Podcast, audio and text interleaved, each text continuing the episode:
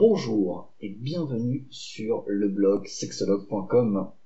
Je suis Mathieu Tison et nous allons parler aujourd'hui du concept clé, le concept fondamental de la sexologie, celui qui va nous permettre de comprendre comment fonctionne bah, la sexologie, toute la sexualité humaine, comment elle se construit, hein, comment on passe d'une sexualité naissante à une sexualité épanouie, et puis aussi ça va nous permettre de comprendre comment naissent les problèmes sexuels.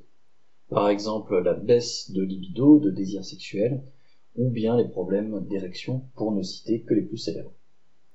Alors, si j'ai choisi ce sujet aujourd'hui, c'est pas par hasard. C'est pas par hasard parce que c'est mon tout premier podcast. Et euh, voilà, je voulais euh, donner vraiment un truc important qui puisse servir de base à toute la longue série de podcasts qui va suivre après.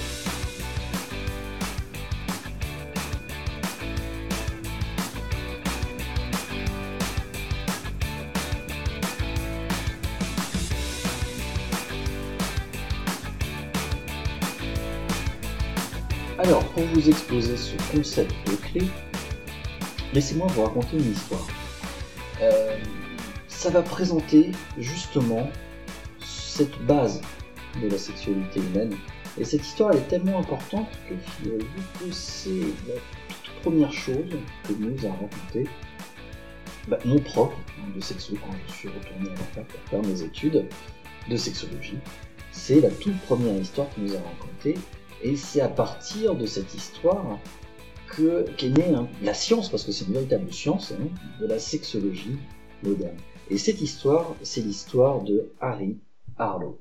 Alors Harry Harlow, qui c'est ce monsieur? C'est euh, un monsieur qui a fait des expériences dans les années 50 aux États-Unis. Bon, alors, vous allez voir, il n'était pas très sympa. Il faisait des expériences sociales avec les singes, et il n'était pas super super gentil avec eux, faut bien dire ce qui est. On peut même dire que certains pensent qu'il y prenait un certain plaisir. Bon, bref, ça va pas être le débat d'aujourd'hui. Nous, ce qui nous intéresse, c'est juste de voir un peu ce qu'il a fait et ce qu'on peut en déduire. Donc ce monsieur Harlow, là, il faisait des expériences de privation sociale sur les bébés singes. C'est-à-dire que le bébé singe naissait, c'était des macaques, il me semble, et euh, il l'isolait de tout contact social. Et ensuite, il faisait des expériences avec euh, bah, ces singes-là. Et euh, donc si ça vous intéresse, d'ailleurs, hein, vous tapez son nom, Harry Harlow. Alors Harlow, ça s'écrit H-A-R-L-O-W sur YouTube, et vous aurez plein de vidéos et d'explications sur bah, sur les expériences qu'il menait tout simplement, et sur les conclusions qu'il en a tirées.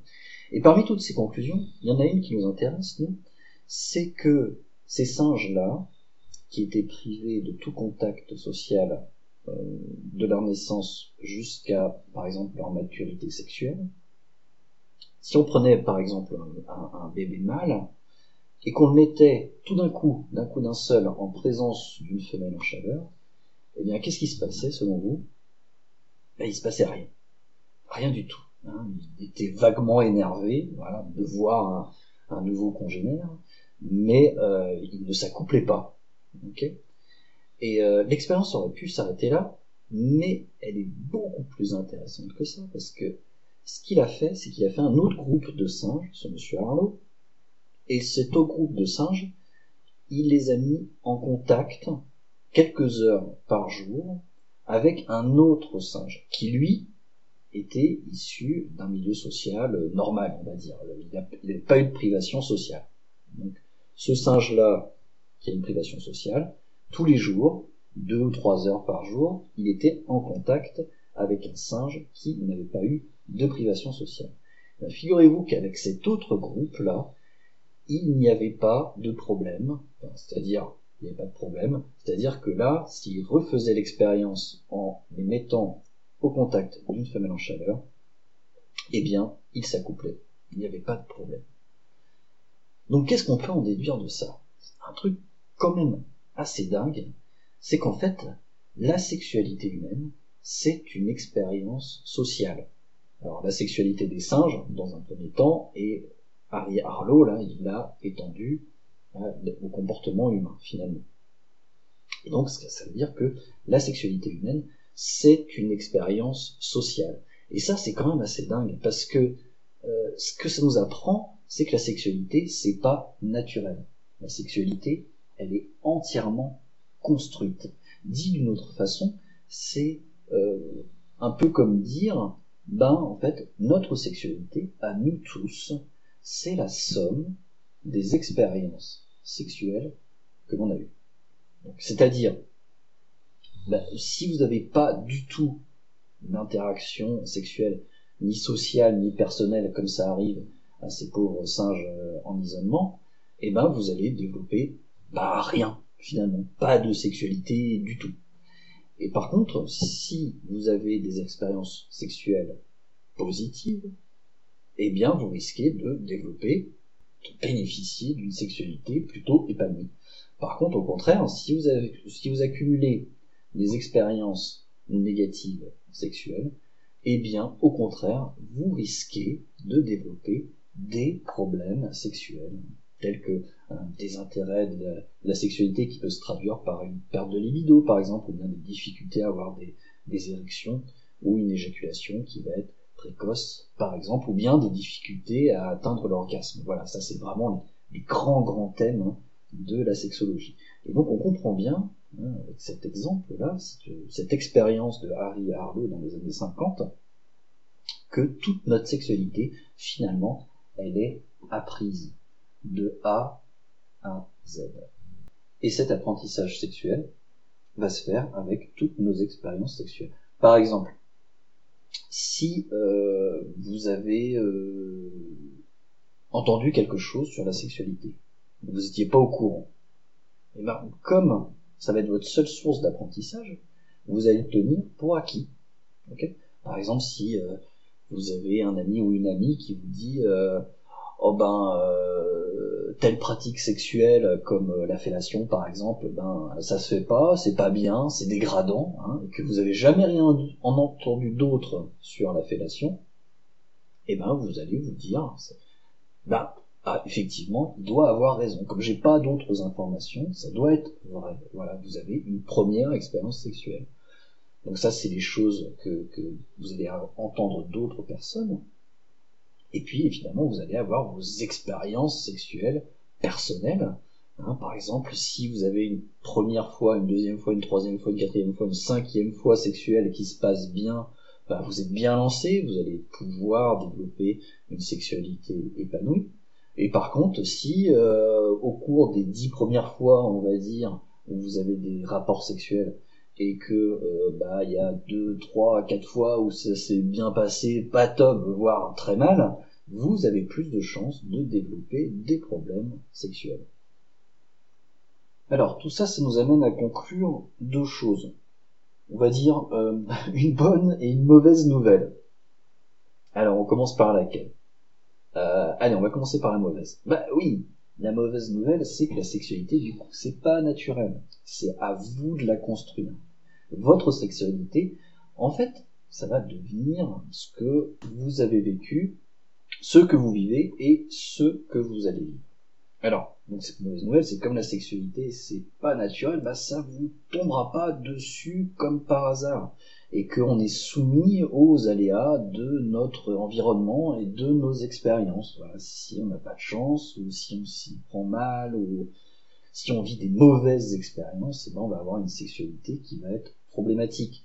Euh, voilà, par exemple, chez les mammifères inférieurs, comme les souris, euh, la sexualité, c'est de l'ordre du réflexe. Vous savez, il y a cette histoire de phéromones, et là, il n'y a pas d'acquisition dans la sexualité. Euh, il y a une souris mâle qui croise une souris femelle en chaleur, la souris femelle lui envoie les phéromones, c'est quasiment de l'ordre du réflexe. Voilà, il se grimpe dessus, il copule, voilà, c'est fini, point barre. Peu importe les expériences que ces petites souris ont vécues avant, ça n'a strictement aucune influence sur leur, sexe, leur sexualité finalement, hein, sur leur capacité à copuler. Donc nous, nous, ça nous réclame un travail, être humain, de construire notre sexualité. Donc ça, c'était la mauvaise nouvelle. Mais la bonne nouvelle, c'est que comme c'est un apprentissage, c'est génial. Ça veut dire qu'on peut toujours apprendre la sexualité. Ça veut dire qu'on peut toujours l'améliorer. Et ça, c'est une super bonne nouvelle, à condition, à condition d'avoir les bons outils, d'avoir les bonnes références, de savoir vraiment comment ça fonctionne, de laisser de côté ses idées reçues, en particulier, de savoir relativiser les expériences qu'on a déjà vécues avant pour en ajouter des nouvelles bien plus heureuses et bien plus sympas pour se fabriquer une sexualité épanouie. Donc voilà, moi ça va être ma mission.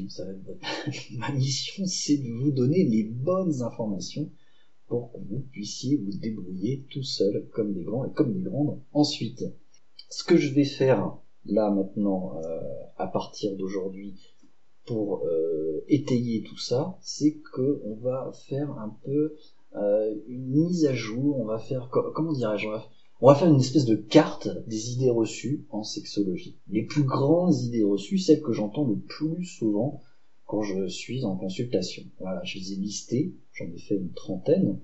Et alors, je vais pas faire 30 podcasts sur les idées reçues, rassurez-vous, mais je vais les classer par grands thèmes, et puis on va en parler, je vais vous expliquer ce qui gêne le plus, finalement, les gens qui viennent me voir pour un problème sexuel, ou pour ceux qui ont juste envie de développer leur sexualité. Voilà, donc ce premier podcast est maintenant terminé. Merci beaucoup de l'avoir écouté. Alors soyez indulgents parce que c'était mon tout, tout, tout premier. Normalement, la qualité va s'améliorer au fur et à mesure, j'espère. Pour continuer, eh bien, je vous invite, si vous voulez en savoir plus, à venir visiter mon site, le blog sexologue.com. Vous y trouverez en particulier deux guides gratuits le premier sur le désir sexuel de la femme, comment booster la libido des femmes, hein, pour les femmes qui manquent de désir. Et le deuxième sur l'érection, comment maîtriser enfin votre érection et en finir avec les problèmes d'érection. Voilà, on se retrouve donc très bientôt pour développer toutes ces idées reçues qui vous gênent sur la sexualité. Je vous dis à très bientôt.